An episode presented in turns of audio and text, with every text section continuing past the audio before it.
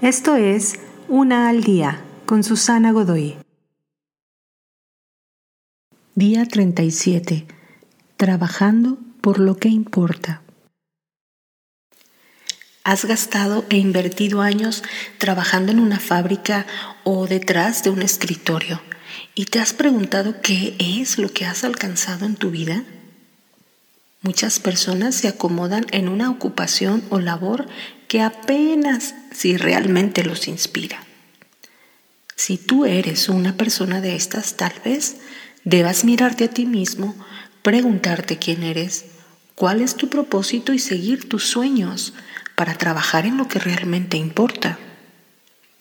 Sin embargo, si trabajar en una fábrica o detrás de un escritorio te ha proveído de un techo sobre tu cabeza para ti y tu familia, te ha permitido tener a tus hijos en una buena escuela, te ha permitido ser voluntario en la iglesia o en alguna actividad de tu comunidad, entonces eso que tú haces para vivir, ese trabajo es importante.